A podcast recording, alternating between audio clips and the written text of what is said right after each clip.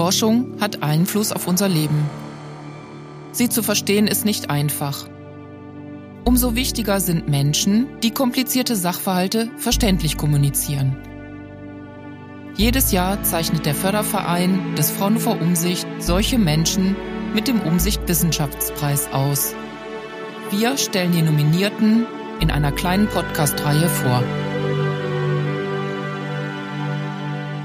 Herzlich willkommen, Judith Langasch, nominiert in der Kategorie Journalismus. Mein Name ist Judith Langasch. Ich arbeite seit acht Jahren in der Konsumentenredaktion, konkret des ORF. Ich widme mich in der Redaktion eigentlich hauptsächlich technischen und wissenschaftlichen Themen. Da geht es zum Beispiel um Dinge wie die Datenschutzgrundverordnung, um Kryptowährungen, um Energie, Strom, Digitalisierung. Also alles eigentlich relativ sperrige Themen, die man gar nicht so einfach alltagsnah einem breiten Publikum vermitteln kann.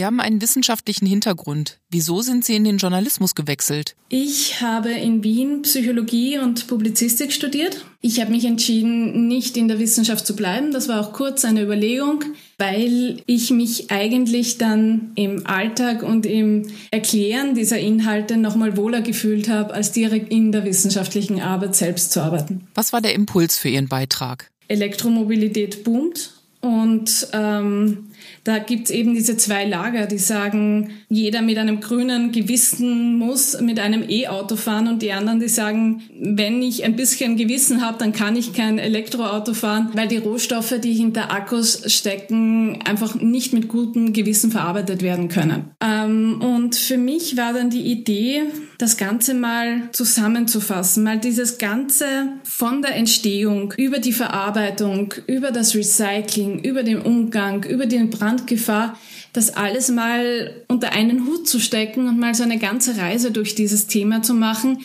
äh, damit man sich wirklich seine eigene Meinung über dieses Thema bilden kann und nicht immer mit Informationsfetzen, die man dort und da bekommt, alleine gelassen wird. Um welche Akkus geht es konkret? Gute Frage. Ähm, Hauptsächlich ging es bei mir um Lithium-Ionen-Akkus. Lithium ist für Österreich nochmal ein speziell interessantes Thema, weil die meisten gar nicht wissen, dass wir in Kärnten eines der größten äh, Lithiumvorkommen Europas haben, die bis jetzt äh, noch nicht bewirtschaftet werden konnte. Also das versucht man tatsächlich auch schon seit den 80er Jahren. Hat es immer wieder Firmen gegeben, hat es immer wieder versucht, dieses Vorkommen zu bergen. Ähm, es scheiterte bis jetzt an der Wirtschaftlichkeit. Es ist jetzt wieder ein, ein, diesmal ein australisches Unternehmen dran, aber auch da fehlen derzeit noch die Bewilligungen, die es braucht, um das Lithium dort abbauen zu können. Welche Reaktionen gab es auf den Beitrag? Für viele Zuseher war so die Resonanz, Wissenschaft und Technik ist eigentlich spannend.